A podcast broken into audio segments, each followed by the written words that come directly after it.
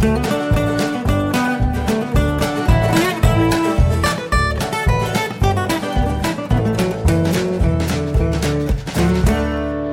und herzlich willkommen zu Jörn Schars feinen Podcast Episode 269. Ich bin Jörn Schaar und ihr seid es nicht. Das Corona-Update fällt heute so ein bisschen mit der Arbeit zusammen. Das sind zwei Corona-bezogene Sachen, die ich euch äh, erzählen möchte. Zum einen war ich in der vergangenen Woche, nee, Anfang dieser Woche auf Helgoland, ähm, weil die Insel bisher als Corona-frei gilt und jetzt dann langsam die Beschränkungen wieder gelockert werden und Touristen hin dürfen. Und darüber sollte ich also berichten. Kurz zum Hintergrund. In Deutschland spricht man sehr freimütig von einem Lockdown, der hier angeblich stattgefunden hat. Das ist aber Quatsch. Hatten wir nicht. Außer eben auf Helgoland. Helgoland wurde für zwei Monate komplett abgeriegelt. Also natürlich konnten sich die Leute dort frei bewegen, klar. Aber sie durften die Insel nur verlassen, um am Festland dringende medizinische Behandlung durchführen zu lassen oder weil sie auf dem Festland arbeiten. Betreten durfte man die Insel nur, wenn man dort seinen Erstwohnsitz hat, wenn man als Handwerker dort einen Arbeitsauftrag hat oder also auch Dienstleister, aber ne, also als Arbeiter dort einen äh, Auftrag hat, der bestätigt nicht verschoben werden kann. Und was war das dritte? Wer durfte noch kommen? Habe ich vergessen. Achso, die Wissenschaftler vom Alfred Wegener Institut. Ja klar, natürlich, die gehören damit irgendwie dazu. Und ansonsten halt keiner. Jetzt am 18. wurde die, ähm, der Zugang zur Insel zumindest wieder für Übernachtungsgäste erlaubt. Seit dem 25., also vergangenen Montag, wenn ihr das hier hört, dürfen eben auch die ersten Tagestouristen wiederkommen. Erstmal nur 100 pro Schiff und darüber sollte ich halt berichten. Den Auftrag dazu habe ich am vergangenen Freitag bekommen, habe mir gleich ein Ticket für das Schiff gekauft, ähm, weil ich gedacht habe, also A, könnte ich so Reisekosten sparen und B, könnte ich dann schon mal auf dem Schiff ein paar Stimmen einsammeln von Leuten, die auf die Insel fahren. Das war der Plan. Ein Kamerateam war auch beauftragt äh, mit einer Reporterin, die sollten fliegen, damit sie einfach mehr Zeit haben auf der Insel. ist halt Schifffahren, ich hatte das schon mal erzählt, man ist drei Stunden unterwegs, in dem man halt nichts machen kann. Und das ist ja Arbeitszeit. So, ein, so ein Kamerateam, die dürfen halt maximal zehn Stunden ähm, arbeiten und das äh, funktioniert schon mal nicht, weil so die fahren dann halt von Kiel los, fahren zwei Stunden bis Büsum, fahren drei Stunden mit dem Schiff, sind drei Stunden auf der Insel und während sie dann drei Stunden zurückfahren, endet irgendwann ihre Maximalarbeitszeit und dann müssen sie irgendwo übernachten, weil sie dann nicht mehr zurückfahren dürfen. Also haben sie gesagt, sie fliegen und sie bleiben auf jeden Fall auch da. So und äh, ich habe dann gesagt, dann bleibe ich auch Einfach deswegen, weil für mich der Arbeitstag ja genauso lang gewesen wäre und ich darauf einfach keine Lust hatte. Ähm, berichtet haben wir halt darüber, was die Tagestouris denken und was die Leute auf der Insel denken. Das fand ich sehr spannend, weil ähm, das Bild auf der Insel tatsächlich sehr geteilt ist. Die einen sagen, wir gehören zur Risikogruppe, das ist noch ein bisschen früh und macht bloß nicht so viel auf einmal.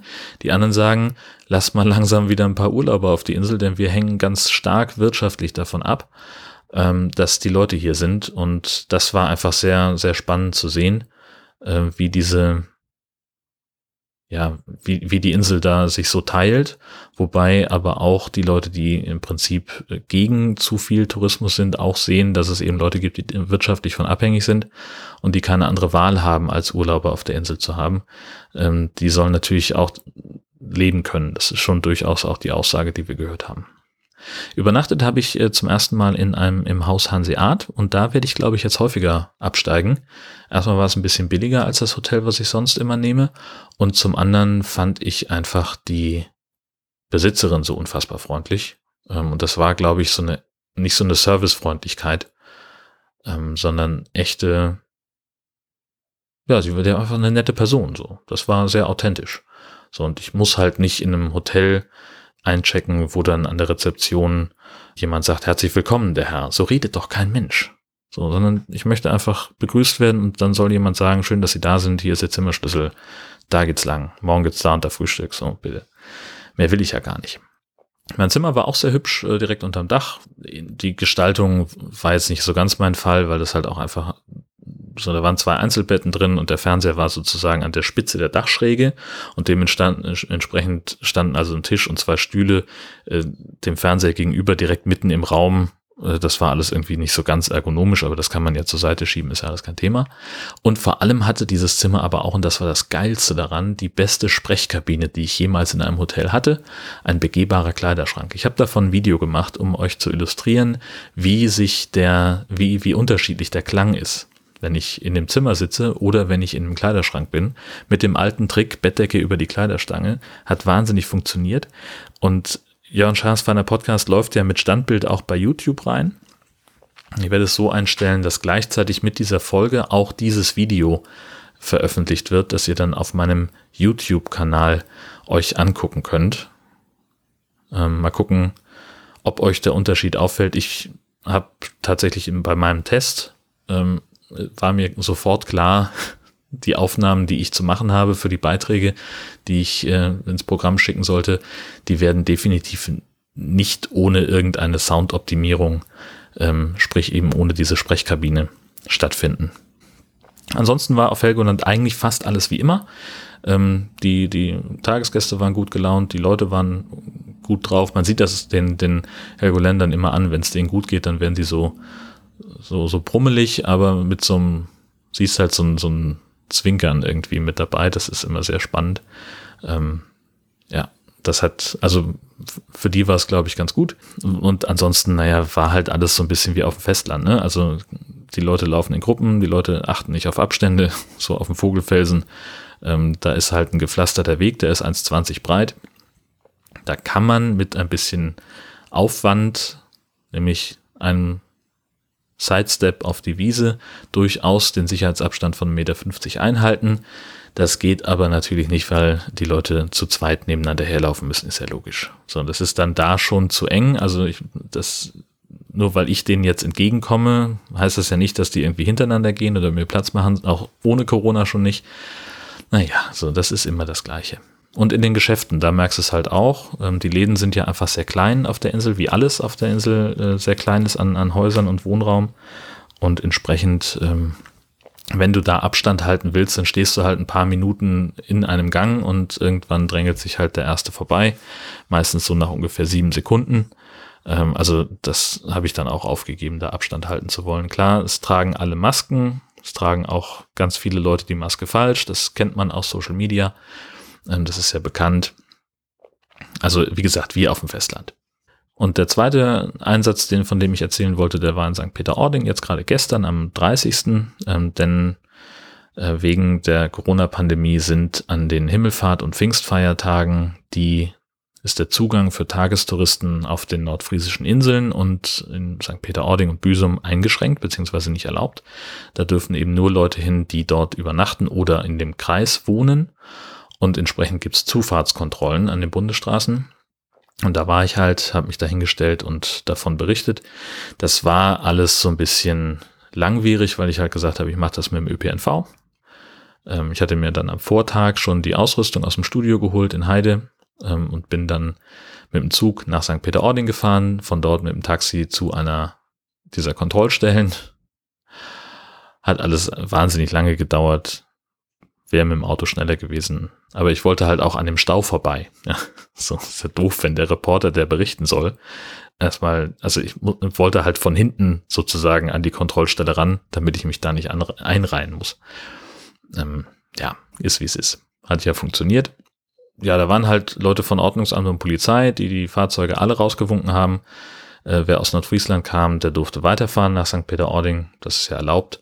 Und alle anderen mussten eben nachweisen, dass sie da eine Buchung hatten, dass sie also entweder schon eine äh, ihr Hotelzimmer bezogen haben, dann haben sie so eine Kurkarte, eine Gästekarte, ähm, die konnten sie vorzeigen, oder sie mussten die Buchungsbestätigung vom Hotel dabei haben. Und ja, da waren einige dabei, die zurückfahren mussten, nicht viele, aber das war dann halt so. Und äh, die meisten haben das auch äh, klaglos hingenommen. Einige wenige kam da so ein bisschen ins Diskutieren. Das waren aber witzigerweise alles Leute, die äh, nicht wieder zurückfahren mussten.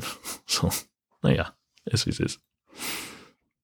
Ähm, ansonsten haben wir noch eine, neue Camping Caravan Podcast Episode rausgehauen. Ich war sehr dankbar, dass ich ein 3 Meter Anschlusskabel für eins meiner Headsets gekauft habe.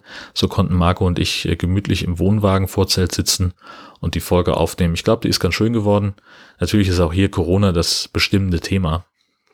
Ähm, ja, das ist einfach so. Das zieht sich jetzt überall durch. Du kommst nicht drum rum und kannst es auch nicht ausblenden, äh, weil auch äh, im Campingbereich äh, es Corona-bedingte Einschränkungen gab und die müssen wir natürlich auch irgendwie ähm, abbilden, ist ja klar.